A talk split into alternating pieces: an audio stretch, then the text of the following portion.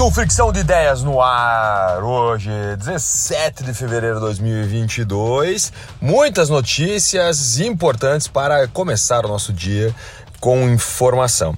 Vamos falar da economia e ontem o Ibovespa fechou em alta de 0,31%, né? foi a sétima alta consecutiva da Bolsa de Valores aqui no Brasil, ainda entrando dinheiro do estrangeiro para cá, ontem foram negociados 30,19 bilhões de reais. Já o dólar, o dólar continua despencando e ontem despencou acima de 1%.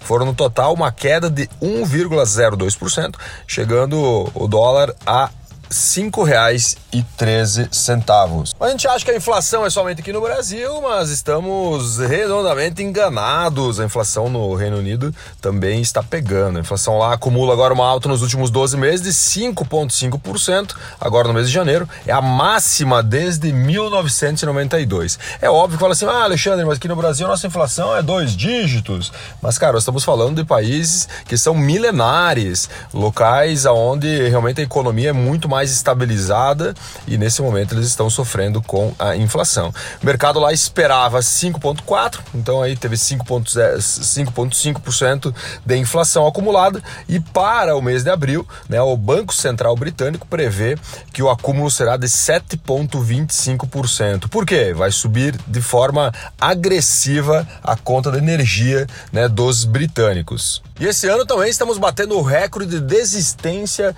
do IPO, né? A galerinha que quer ir para a bolsa de valores. Mas uma empresa desistiu e aqui eu trago muito para você fazer uma análise do fluxo do dinheiro. A empresa que desistiu agora foi a CSN eh, Cimentos, né, que é uma vertical da Companhia Siderúrgica Nacional e que já está listada na Bolsa de Valores, mas a vertical de cimento não, não está. Ah, recentemente eles compraram uma operação, um pouco mais de um bilhão de reais, e eles queriam ir para a Bolsa de Valores agora para levantar em torno de 3 bilhões de reais, mas recuaram. O motivo? Condições adversas do mercado interno e internacional. Ou seja, a IPO é muito relativa ao futuro e quando você tem um futuro que é um pouco incerto ou está instável para o momento, com certeza o recuo é a melhor estratégia. E ontem a Intelbras comunicou a compra da Renovige, a Renovige, isso mesmo, que é uma empresa inclusive aqui do oeste de Santa Catarina. Uh, a transação foi no total de 334 milhões, né? E a Renovige hoje é fabricante de geradores fotovoltaicos com uma atuação muito forte no mercado nacional, com mais de 4 mil postos de parceiros comerciais. E o grande objetivo da Intelbras é fazer com que esses parceiros comerciais eles realmente consigam se fortalecer e também que a empresa possa crescer com mais parceiros comerciais. Maior aposta da Intelbras, maior compra da história dela, mas com certeza está muito alicerçada num mercado que está crescendo rapidamente, um mercado que é uma demanda futura por vários motivos, não só a nossa demanda maior por energia, mas também pela questão da sustentabilidade que esse setor né, do, do da energia fotovoltaica pode gerar a gente fala de energias. Então é muito, muito, muito mesmo importante essa movimentação estratégica da Intelbras e eu acredito que ela foi muito sólida. Importante novamente, olhar o fluxo do dinheiro, consumidor está consumindo de uma forma diferente e a Intelbras entra no momento aonde o mercado literalmente está sendo comprado. Quando a gente fala em inflação, uma das coisas que acontecem com a inflação é a mudança de consumo. E é importante nós acompanharmos. Mesmo, pô, Alexandre, não bebo cerveja, mas cara, se a gente olhar o porquê que a Heineken fez esse comunicado ao mercado, a gente pode muitas vezes tirar a informação para o nosso negócio, independente do que você venda. Né? A Heineken anunciou que a inflação ela deve reduzir consideravelmente o consumo de cerveja e isso muda totalmente o fluxo do dinheiro.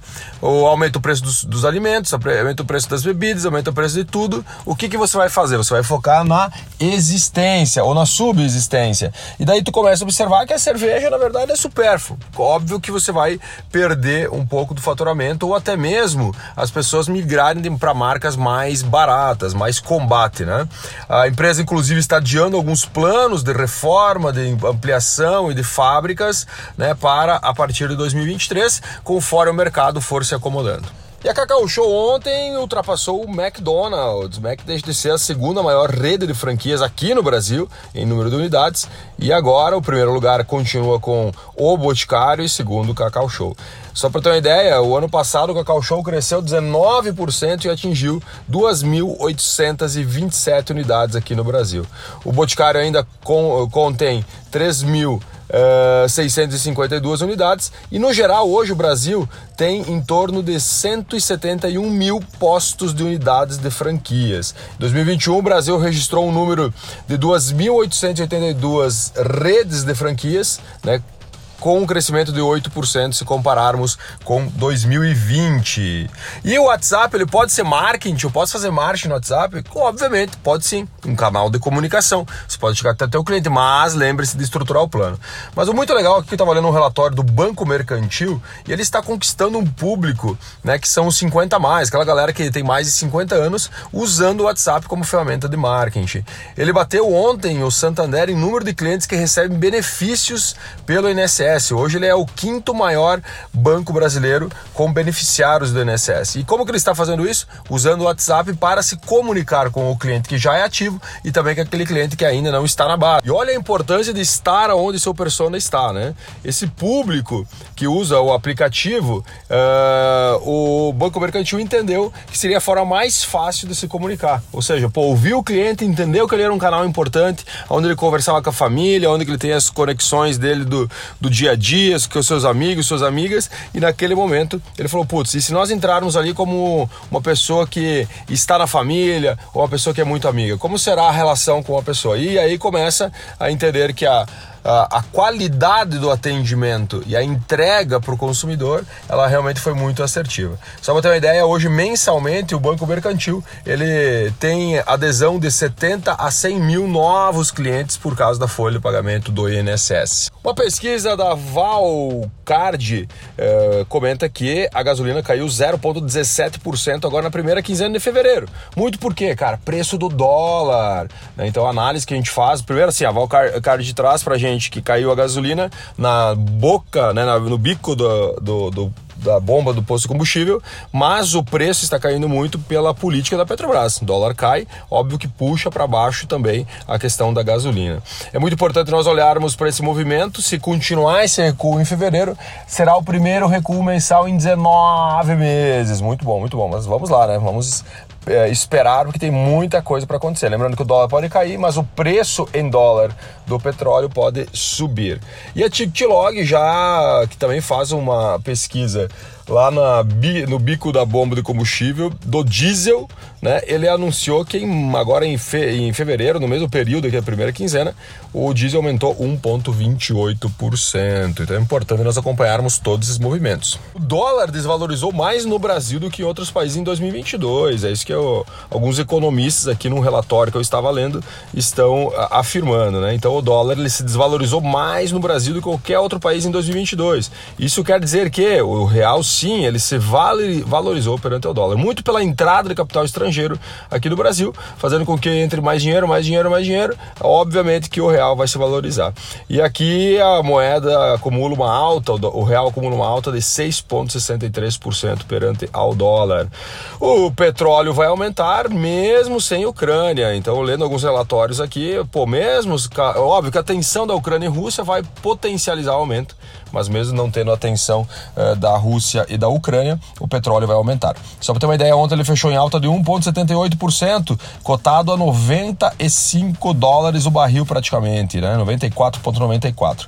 Mesmo com a Rússia recuando, o movimento de queda não foi sustentado. Segundo algumas projeções, o preço do combustível deve continuar avançando uh, com a possível chegada a 100 dólares o barril até o final de 2022. O mercado do petróleo mundial passa por um desequilíbrio, principalmente de oferta e demanda e não é só a atenção da Rússia que está impactando.